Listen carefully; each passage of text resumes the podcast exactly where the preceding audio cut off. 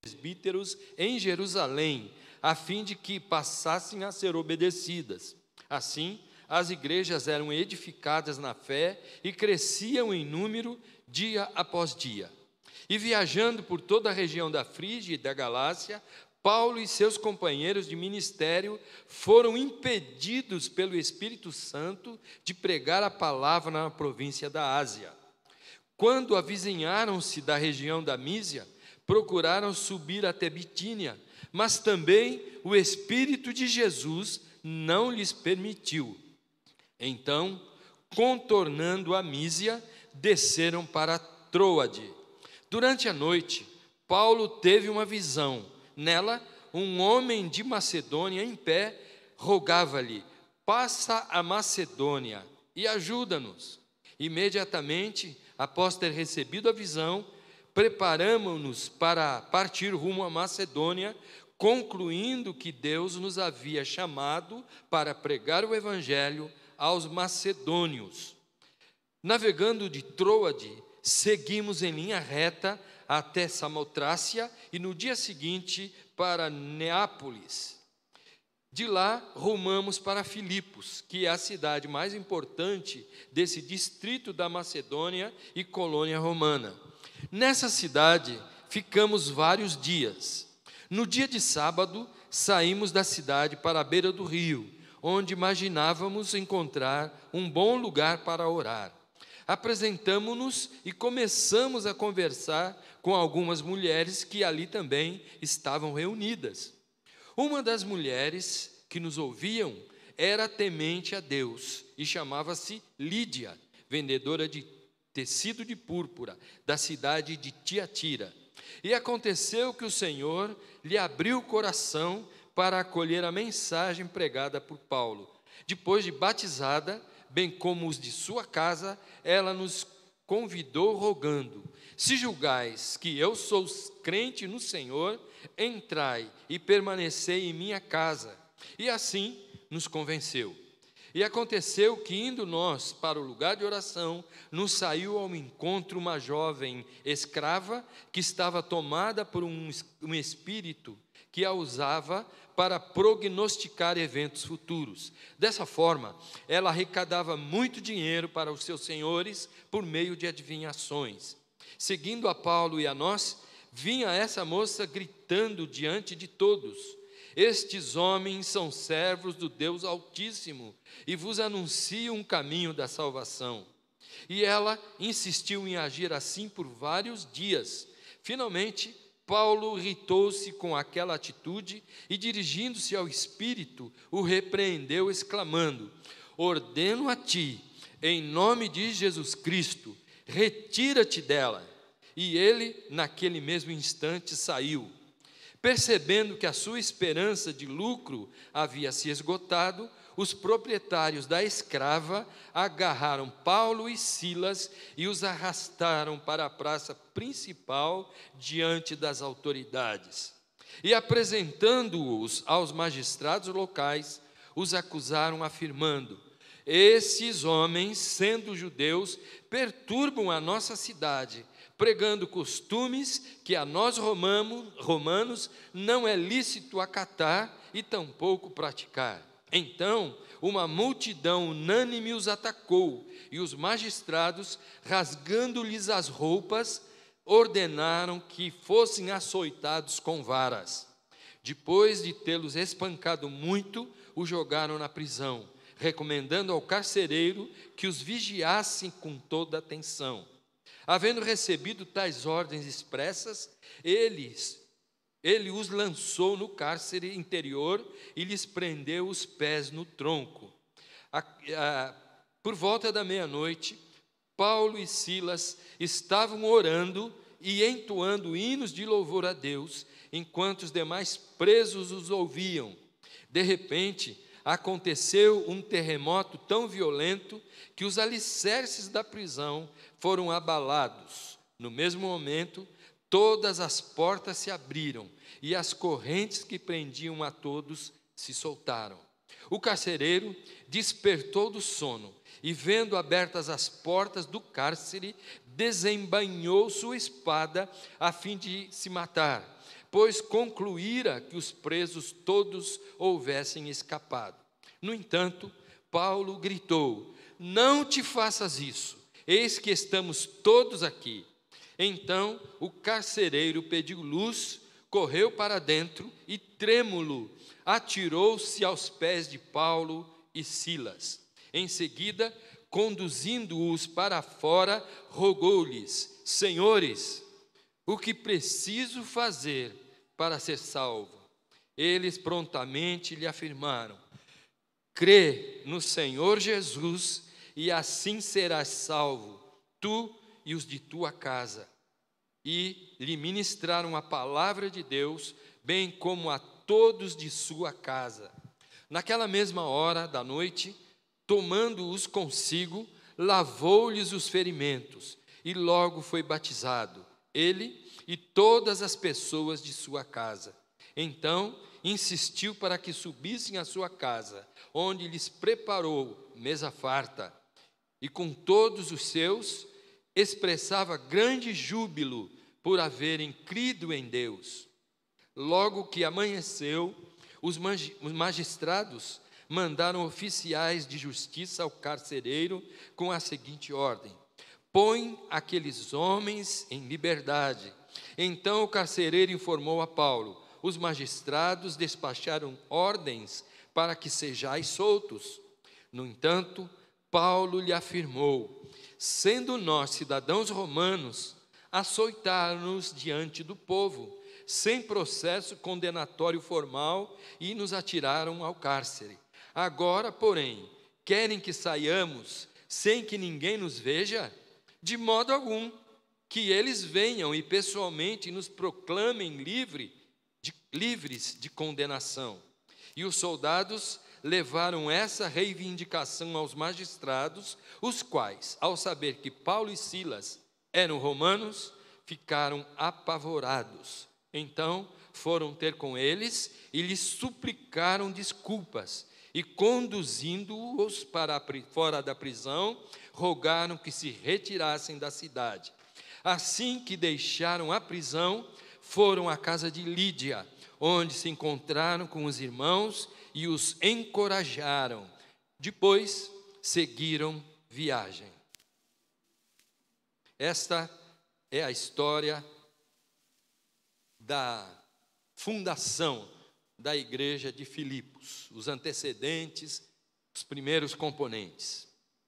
É uma mensagem simples, narrativa, mas que servirá, opa, de introdução às futuras mensagens sobre Filipenses, se o Senhor assim nos permitir, porque a gente nunca sabe os planos do Senhor, né? Eles às vezes nos surpreendem para 2020 a gente tinha uma série de intenções, de realizações, chegou a pandemia e pôs fim às nossas intenções. E então vamos falar a respeito da fundação da igreja de Filipos. Paulo estava na, agora na sua segunda viagem missionária e acompanhado nessa altura por Timóteo, vocês ouviram aí a, a, leitura de, do chamamento, da convocação de Timóteo, feita por Paulo, um jovem que foi desafiado a acompanhar a equipe. Então, Paulo, Timóteo, Silas e Lucas. Lucas não é mencionado o nome, mas sabemos que era Lucas, porque é Lucas que escreve Atos. Então, por inferência, sabemos que Lucas fazia parte dessa equipe missionária. Então, o fato é que eles chegaram é, em determinado ponto e tentaram ir para a Ásia Menor para continuar a pregação do Evangelho e diz a palavra que eles foram impedidos pelo Espírito Santo de seguir em viagem conforme as suas intenções. No dia seguinte, é, ou um tempo depois, intentaram novamente ir para a Ásia e foram impedidos, segundo a narrativa, pelo Espírito de Cristo, o mesmo Espírito Santo, então. E naquela mesma ocasião, naquela noite, quando foram impedidos de seguir viagem, Paulo tem uma visão. E nessa visão, um macedônio, um varão macedônio, surge diante dele e implora: passa a Macedônia e ajuda-nos. E Paulo então entende que, e a equipe, Paulo e a equipe entende que é, a intenção de Deus é que eles sigam em direção à Macedônia e preguem o evangelho lá. O contexto, então, é isso que acontece. Eles tomam uma embarcação na cidade de Troa, de, que é um porto, e seguem em direção a Neápolis, que é o porto próximo a Filipos. E de lá se destinam a Filipos, onde vão procurar pregar o Evangelho. Um pouco do contexto de Filipos. Originalmente a cidade se chamava Crênides, que significa cidade das fontes, o que indica que a cidade tinha muitas fontes de águas. No ano 360, essa cidade de Crênides foi conquistada por Alexandre o Grande, que lhe mudou o nome para Filipos. Ele desejou homenagear o pai, Filipe, então mudou o nome para Filipos. E Filipos era uma cidade, um importante centro minerador de ouro. Mas nessa altura, quando Paulo e a equipe missionária se destinam para lá, é, suas minas já estavam praticamente esgotadas e ficava mais a fama do passado. Mas ao mesmo tempo, ela era uma importante cidade colônia, porque é, foi conquistada pelos romanos, você sabe um pouco da história, né? Foi Filipe foi conquistada pelos romanos e lá se instalou uma colônia romana. E a cidade era tipo as nossas aqui da Baixada Santista, Santos, São Vicente, outras, é, uma cidade de aposentados. Então, os militares romanos costumavam escolher Filipos para morar quando se aposentavam, quando eram reformados. E distava 15 quilômetros do mar Egeu e era uma cidade de importância na região. E como praticamente todas as cidades da época, era um grande centro de idolatria, pois havia em Filipos um verdadeiro panteão de deuses greco-romanos. Então eram muitos os deuses. Era, inclusive, havia em Filipos o culto ao imperador César. Então, César era o Quírios, seria o Quírios de Filipos, o senhor de Filipos. Mas vamos aos acontecimentos mais interessantes para nós. Sempre que ia iniciar uma nova igreja, iniciar um trabalho missionário, era a estratégia de Paulo se dirigir a, a, no sábado a uma, a uma sinagoga.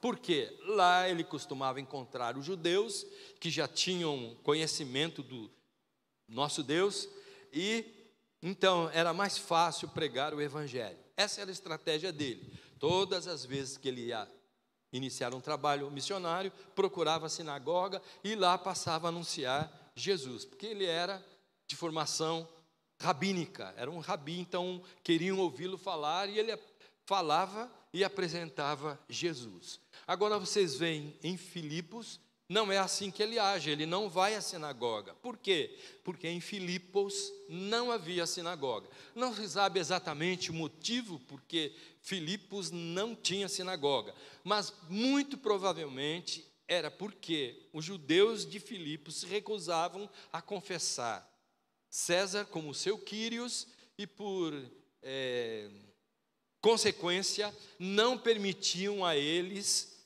constituir uma sinagoga. Provavelmente tenha sido isso, mas isso é imaginação nossa, porque não temos um, algo assim que comprove, comprove que essa era a razão. O fato é que não havia sinagoga em Filipos. Por isso, eles, quando isso acontecia, eles iam a um lugar costumeiro onde as pessoas se reuniam para oração. No caso aqui de Filipos, o lugar de oração era junto ao rio.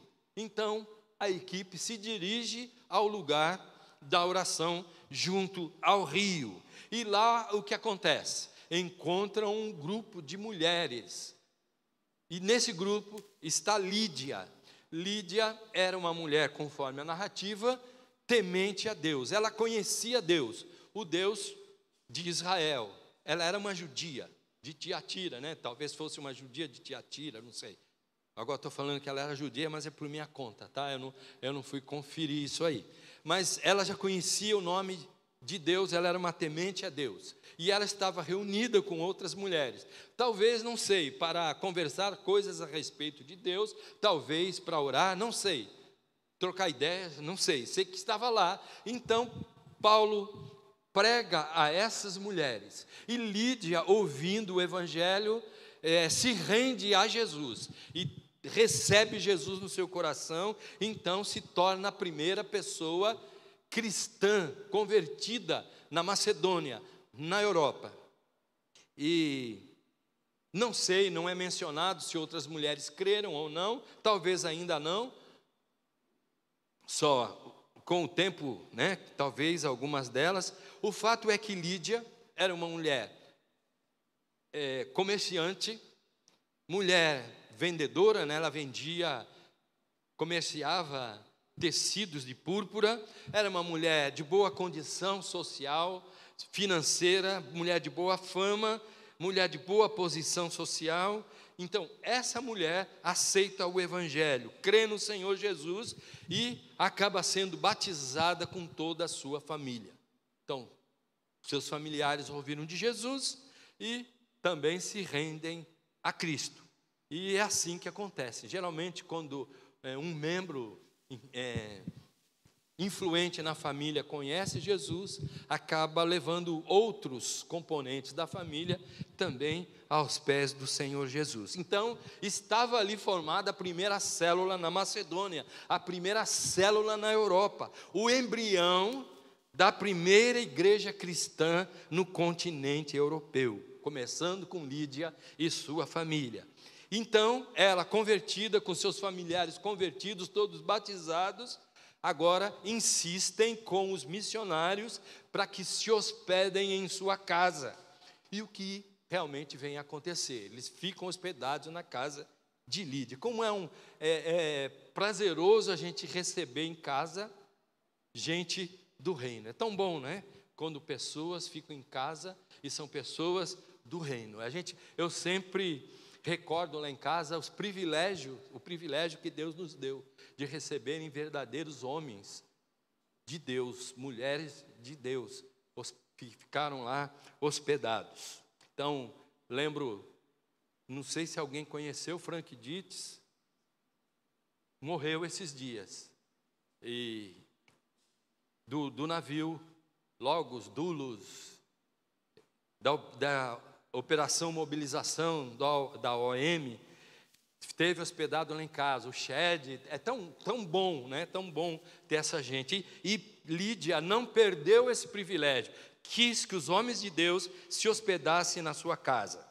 E eles continuaram indo ao lugar da oração, certamente para anunciarem Jesus a outras pessoas que estariam lá, e Diz aqui o texto que eles se defrontaram com uma jovem escrava que era possuída por um espírito maligno, adivinhador, que dava muito lucro aos seus senhores. E na sociedade romana, os escravos tinham uma posição social inferior. Seus donos tinham poder total sobre a vida deles, inclusive poder de morte de decidir de matar por qualquer motivo ou sem motivo mesmo. E a jovem escrava, também chamada de Pitonisa de Filipos, era duplamente explorada, uma por ser escrava e a outra por ser adivinhadora, porque ela tinha um espírito pitônico que a possuía, que a levava a fazer adivinhações. E os seus exploradores cobravam para que ela fizesse essas adivinhações. Pois bem, a moça os perseguia dia após dia e gritava: Esses homens que vos anunciam, que lhes anunciam o caminho da salvação são servos do Deus Altíssimo.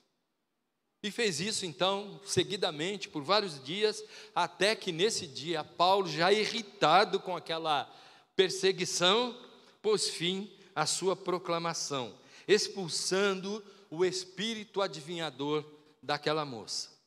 Alguém perguntaria, porque eu lembro de eu me perguntando isso, ainda bem jovem, bem adolescente, eu perguntava assim: mas essa moça não estava falando a verdade, eles não eram realmente servos de Deus Altíssimo. Que mal então era esse de ela gritar uma verdade, para que todos prestassem atenção.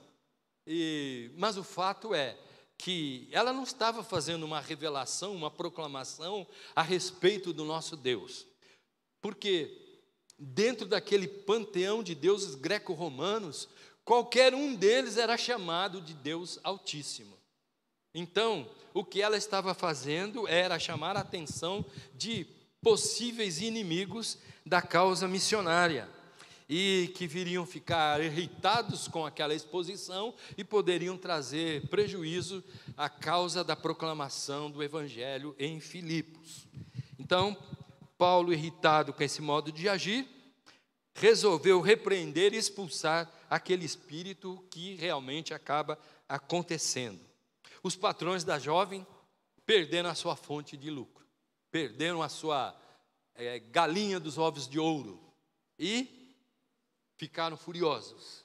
Diz o texto que eles pegaram Paulo e Silas, não fala aí de, de Timóteo e Silas, não sei se eles não estavam nesse momento ou não, ou se deram no pé, ou se foram poupados mesmo, mas pegaram Paulo e Silas, talvez por serem mais velhos, não sei, e levaram para a praça, para a Ágora, que Ágora é a praça onde eles fazem os julgamentos, fazem os pronunciamentos, leem os decretos, fazem as assembleias. Então, talvez fosse uma praça muito grande, não sei.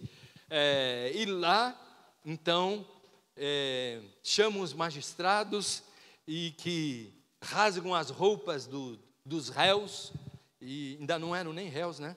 Porque não, foram, não houve julgamento, dos, das vítimas, pronto, melhorei. E rasgam suas roupas, praticamente os deixando nus, porque a texto diz que lhes tiraram as roupas e espancam os, os dois e finalmente entregam ao carcereiro para que os aprisione e os deixem bem seguros. É isso que acontece. Eles são acusados de estar perturbando a ordem da cidade como judeus, proclamando algo que não era lícito aos judeus proclamar aos romanos. E então, Paulo e Silas no cárcere. E agora vem aquele texto que a gente usa tanto, né, em mensagens que, que a gente conhece tanto, fala tanto. Paulo e Silas na prisão.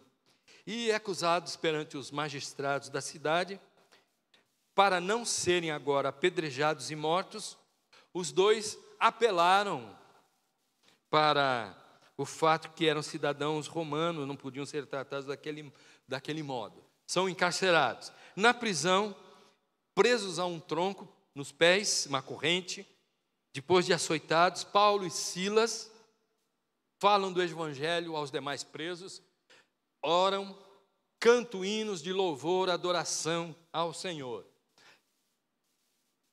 Os encarcerados ficam perplexos, ficam interessados, estão boquiabertos, surpresos com aquela atuação todo, todas dos dois missionários.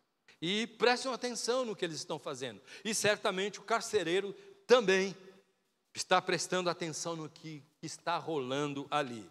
E nos cânticos de louvor, orações, pregação da palavra de Deus.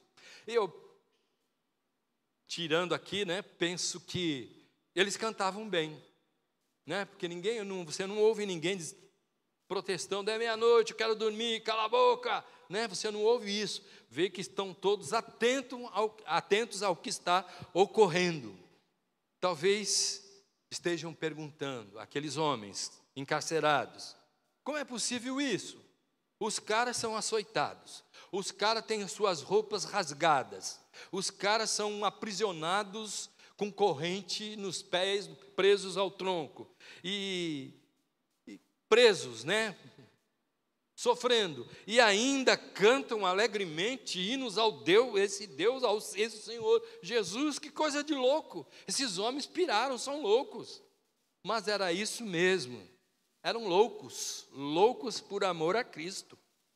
Como diria o apóstolo Paulo em 1 Coríntios, capítulo 1, versículo 18: Pois a mensagem da cruz é loucura para os que estão sendo destruídos ou para os que perecem, em outra versão. Porém, para nós que estamos sendo salvos, é o poder de Deus.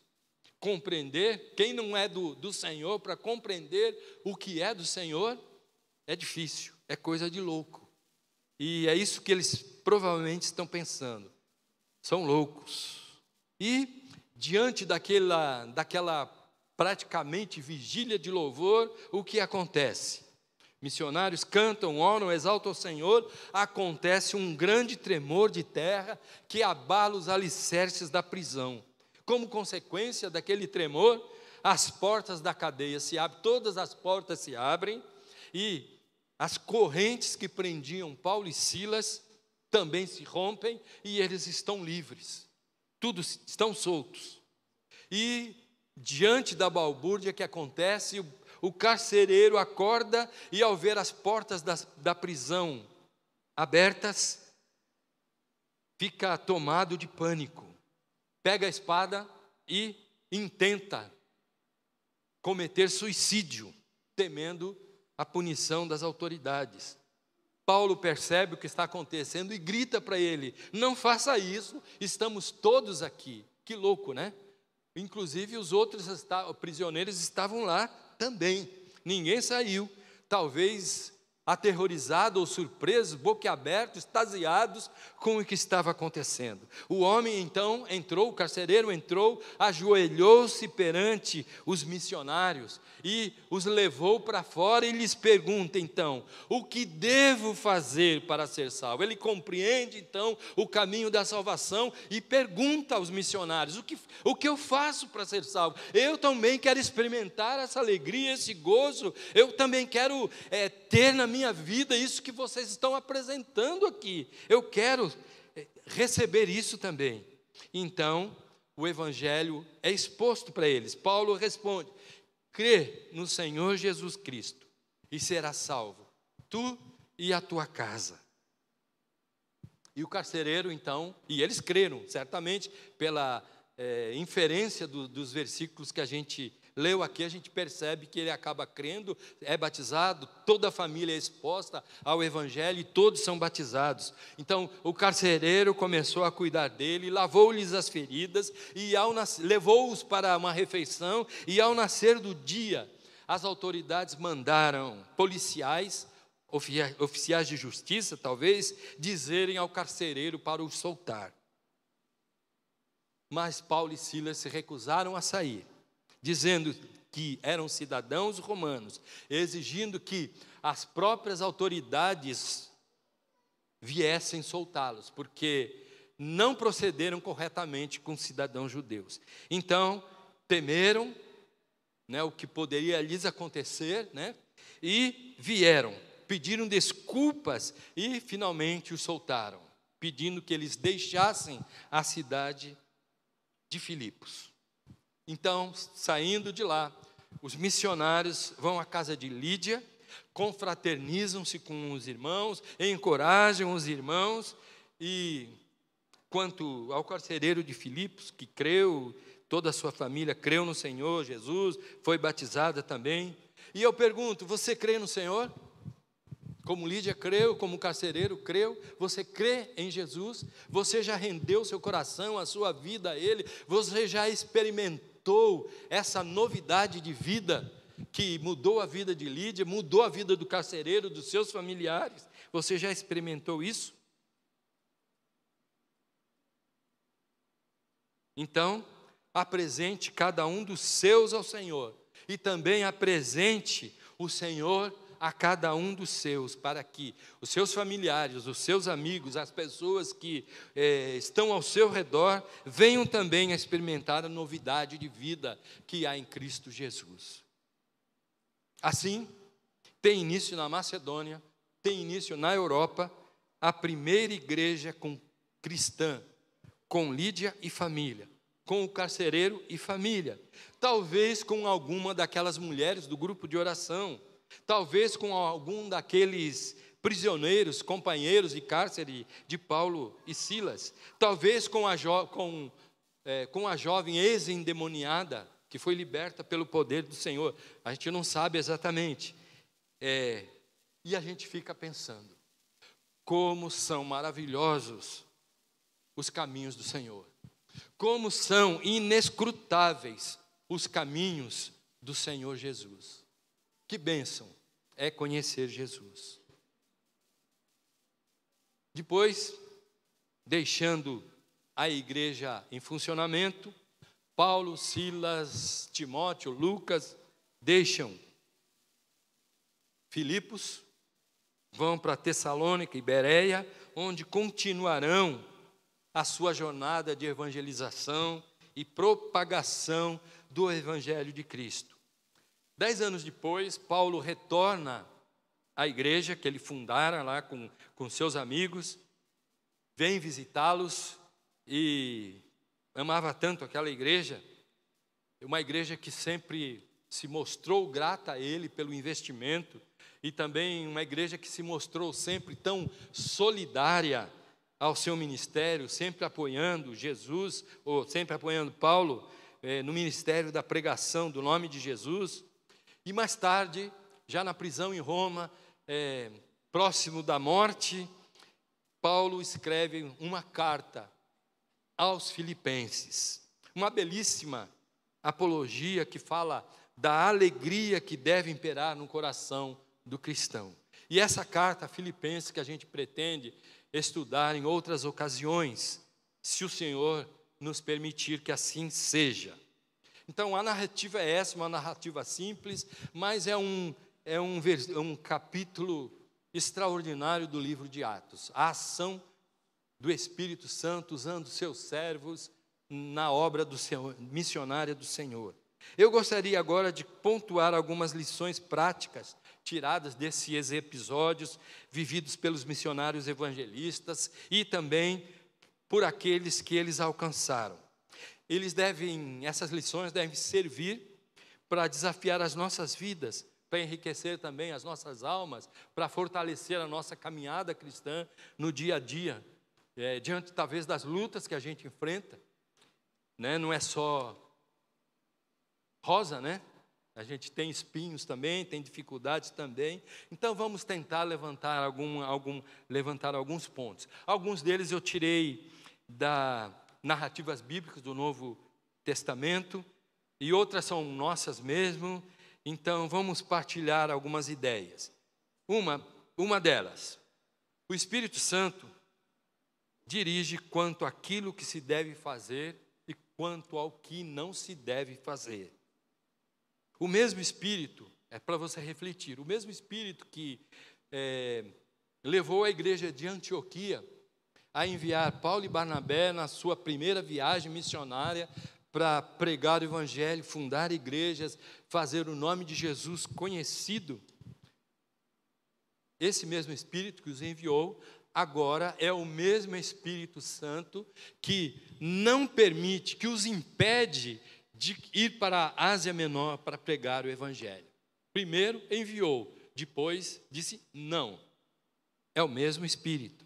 Então isso me leva, e por duas vezes ele disse não, não vão. É o que me leva, isso me leva a pensar que Deus faz a obra dele como quer. Não adianta nós queremos fazer do nosso jeito. Todas as vezes que nós tentamos dar o nosso jeito, fazer conforme a nossa vontade, as coisas não vão tão bem, ou, vão, ou não vão nada bem. O melhor é a gente ceder à direção do Espírito e fazer conforme o Senhor quer que façamos. Por isso, como servos do Senhor, devemos estar sempre perguntando: Senhor, como é que o Senhor quer. Senhor, me leva a fazer, cumprir a tua vontade, me leva a, a realizar o teu querer, me leva para onde o Senhor quiser. Então nós devemos aceitar isso. O Senhor é o dono da obra e a obra deve ser feita como Ele quer. Segundo, O crente deve depender do Espírito Santo para guiá-lo a evangelizar nos lugares certos, às pessoas certas, ao povo certo, no tempo certo, do jeito certo, do jeitinho que o Senhor quiser. O Espírito que impediu os missionários por duas vezes de irem onde eles pensavam ser o lugar certo, os enviou à Macedônia e disse: Não, não é lá que eu quero, eu quero é na Europa, eu quero é na Macedônia. Por isso a visão que Paulo teve. Deus sabe o que faz. Nós nem sempre sabemos, mas Deus sabe sempre o que quer, o que devemos fazer, segundo a vontade dele. Então, como servos de Deus, devemos nos conformar com aquilo que o Senhor quer, devemos aceitar aquilo que o Senhor quer. E de manhã até eu contava que, num dos primeiros, num, num retiro de carnaval que a gente teve há muitos anos, em Suarão, lá em Itanhaém, Suarão, terra do Romildo e da Rose, às vezes, né? E fizemos um retiro lá, e foi um retiro que o pastor Márcio pregou, falou ao povo, foi muito legal, eu gostei demais. Não sei se a, se a Nilza gostou, né? E foi muito abençoador. E a Fernanda, Fernanda não, de novo, é a Gabi, era novinha, era recém-nascida, tinha pouquinho tempo de vida, né, de nascida, e aconteceram coisas extraordinárias, sabe? Que a gente não estava assim até acostumado, mas Deus fez coisas lindas lá. E na volta eu contava para um, para um rapaz da igreja que não tinha ido ao retiro, mas eu contava, compartilhava, tão feliz da vida, oh, mas aconteceu isso, fez aquilo, e aquele rapaz ficou irado, com muita raiva do que eu dizia, e falou assim: Deus não pode ter feito isso, não pode fazer isso. Falei, cara, que é isso? Deus não pode. Quem é você para dizer que Deus pode ou não pode? Eu acho que o teu Deus não cabe numa caixa de sapato, meu. Né? Porque Deus pode o que quiser. Ele é Deus, soberano, Senhor dos céus e da terra, pode sim fazer como Ele quiser. Outra coisa, a autoridade universal de Jesus é superior ao poder de todo e qualquer espírito maligno. Jesus é maior. Jesus tudo pode. Paulo, usando o nome de Jesus Cristo, expulsou da jovem pitonisa de Filipos um espírito maligno, um espírito de adivinhação, e ela ficou liberta. O Espírito de Jesus. Então, enquanto você estiver operando a obra do Senhor, seja que ação você estiver praticando, ensinando, é, dirigindo célula, falando do amor de Deus, trabalhando em ação social, seja lá o que for, faça em nome de Jesus. Dedique aquele trabalho em nome de Jesus para que o Senhor seja glorificado e para que haja efeito na vida daqueles que estiverem recebendo a sua ação. Outra coisa, quando a lei humana vai contra a lei de Deus, deve prevalecer a lei de Deus. E por isso é que Paulo é, reivindicou né, é, e pregou o evangelho em Filipos. Não era permitido que falasse, mas ele falou. O nome de Jesus foi pregado, porque a lei de Deus deve prevalecer sobre a lei dos homens. O crente em Cristo deve evangelizar em obediência à lei de Deus. Claro, eu não estou falando, falando para você ser insensato, né? E você pegar, entrar na UTI com um alto-falante e gritar: Jesus é poderoso. Não é isso, tá? Mas você é sensato e pregar o evangelho, falar do amor de Deus, onde quer que você vá, onde quer que você esteja, compartilhar as boas novas de salvação. Outra coisa, a chave que abre a porta da salvação é a fé em Jesus. Paulo prometeu ao carcereiro: crê no Senhor Jesus e serás salvo, tu e a tua casa. Não tem outro jeito. Quem salva é Jesus. Não há outro caminho, o caminho é Jesus. Não tem outro jeito. O jeito é crer, confiar, é entregar a vida a Jesus. Não há outro meio de salvação. É o que a palavra de Deus nos assegura. eu lembrava de manhã também, agora acabou de passar na minha mente, que quando o pastor Marcos do Jockey se converteu em 1969, dia 30 de novembro, então logo a seguir, ele, lendo esse texto, ele falou: Feliz da vida, pô, minha casa está salva. Diz aqui: crê no Senhor Jesus, será salvo a tua casa. Eu estou crendo, então meu pai e minha mãe, ele era filho, é, filho único, né? Disse assim, então, estão salvos. Opa, opa, não é bem assim, não, peraí. É, eles vão ser salvos sim, mas através do seu testemunho. Não é algo automático. O pai que se converte, todo mundo está salvo, né? Sim, seria bom, né? Fácil. Não, é o seu testemunho que vai levar à salvação aqueles que o cercam.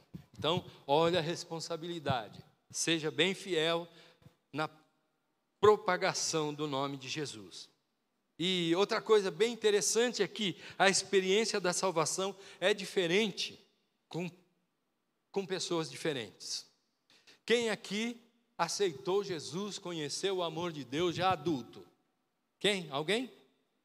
Várias pessoas aqui conheceram Jesus já com a vida bem, bem avançada, né? cada um com a sua experiência de vida. Quem sabe um veio lá do forró, outro da bebedice, outro sei lá da onde. Eu conheci Jesus, tinha 13 anos. E foi uma experiência legal. Eu não tinha programado ir à igreja, nada coisa assim. Mas meu irmão foi convidado por amigos da rua para ir para a igreja, e às vezes ele ia mesmo.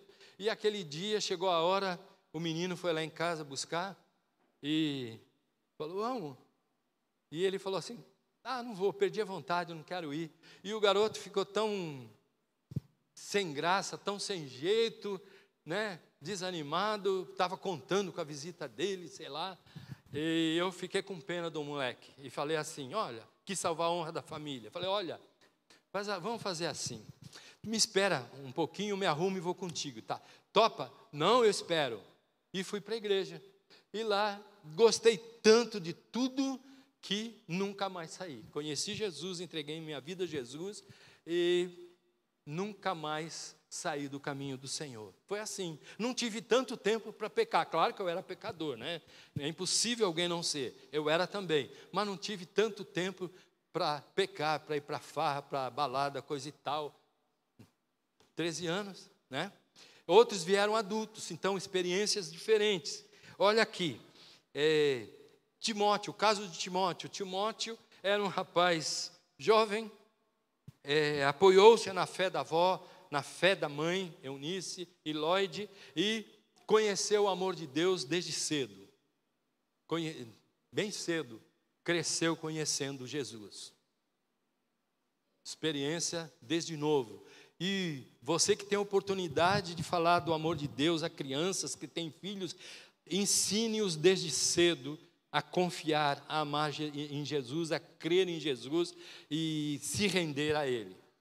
Lembro lá de casa, né, a hora do banho da molecada, e às vezes eu ia dar o banho, punha a bacia debaixo do chuveiro, que criança pequena gosta de, de água de chuveiro, de não sei o quê, quase todos, às vezes tem exceção, mas.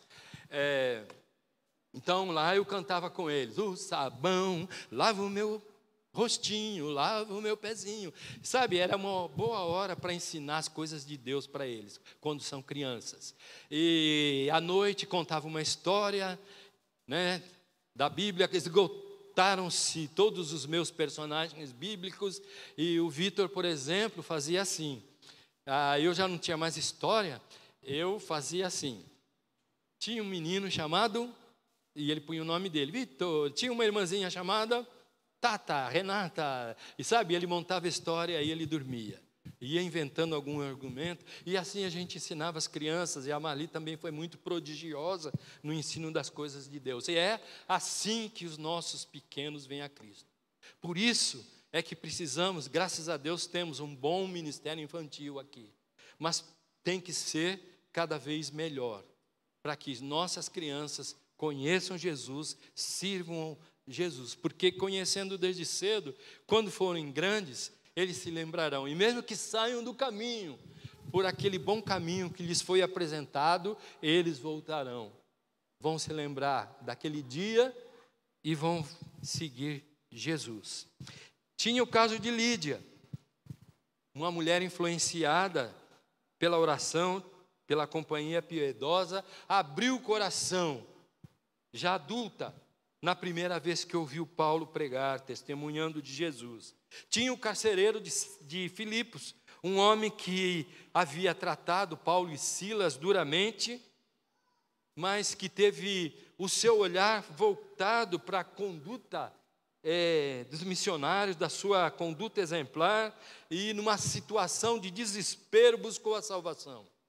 Quantos não estão por aí desesperados, precisando que alguém lhes fale, lhes aponte uma direção, Jesus, que lhes apronte uma solução, Jesus, a resposta para as vidas perdidas, para as vidas aflitas. O Evangelho, outra lição, é para todas as classes sociais. Na segunda viagem missionária, pessoas de todas as classes sociais foram evangelizadas. Lídia, uma comerciante de posses, converteu-se. É, uma jovem escrava, sem direito algum, explorada pelos seus proprietários, foi liberta do espírito maligno. Carcereiro, talvez de classe média, um funcionário público, é, foi salvo. Familiares destes também conheceram Jesus. Veja o valor da influência de alguém na vida de outra pessoa. Você tem influenciado alguém? Procura influenciar alguém? Compartilhar Jesus, compartilhar das experiências ricas que você tem tido para é, repartido com outros. Veja então o valor de influenciar outras pessoas. O Evangelho não é seletivo, o Evangelho é para todas as pessoas, por isso cabe-nos cabe é, compartilhá-lo com todos os que o Senhor coloca sob a nossa influência. A quem você tem influenciado? A quem você tem sido portador das boas novas, das boas notícias do Senhor? Observe também a disposição de Lídia em servir, é, hospedando os missionários na sua casa. Por sua disposição, foi facilitada a instalação da igreja em de Cristo em Filipos. Em sua casa, a primeira igreja da Europa se reuniu. Que belo exemplo para todos nós. Então, disponha-se a servir. Ceda, se possível, a sua casa para o funcionamento de uma célula onde vai ser proclamado, anunciado o nome de Jesus.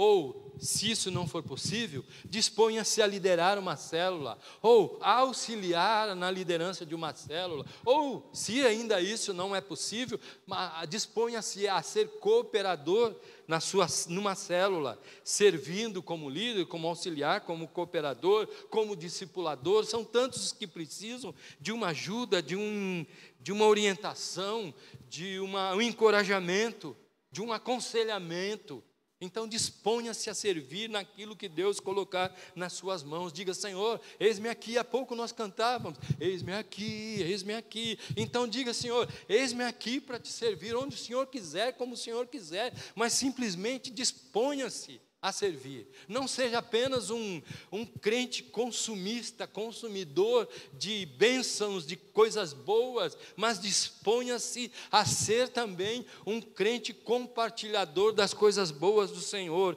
A causa do Senhor avança que, à medida que os cristãos se dispõem a servir, com seus dons, com suas habilidades, com seus talentos, com as suas finanças, com o seu coração, com a sua alma, com a sua vida. A causa do Senhor avança, porque gente do reino se dispõe a servir no reino do Senhor. Talvez algumas das lições que não foram aqui mencionadas, porque são milhares de lições que a gente pode tirar da Escritura Sagrada, é, tenham se destacado na sua mente. Você possa ter pensado algo enquanto a gente falava. Então, eu quero assim desafiá-lo. Se você pegou alguma coisa daquilo que a gente disse, ou até alguma coisa que a gente não disse, mas que veio ao seu coração, que você compartilhasse isso com outras pessoas. Alguma coisa se destacou desta explanação ou dessa sua reflexão? Alguma coisa? Alguma coisa foi bênção na sua vida? Então eu quero desafiá-lo a que você compartilhe isso com outras pessoas.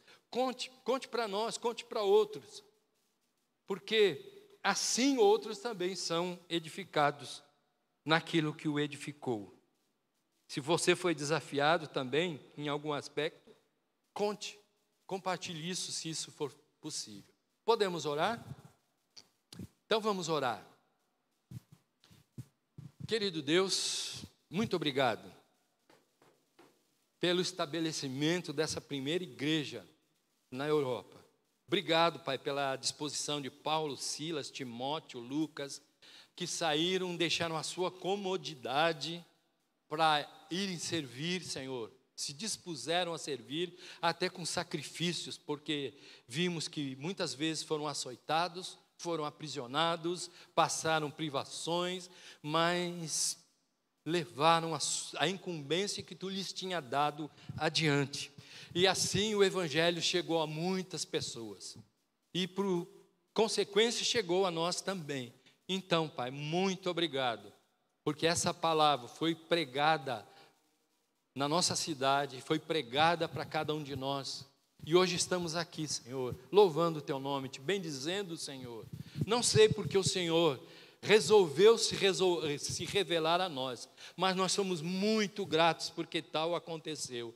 Obrigado, Deus, porque nós somos teus. Obrigado, porque o nome de Jesus é forte nas nossas vidas, Senhor. É o nome sobre todo nome. E nós queremos declarar que Jesus é o nome sobre todo nome. E nós queremos que toda língua confesse Jesus como Salvador. Pai, por favor, aquece o nosso coração.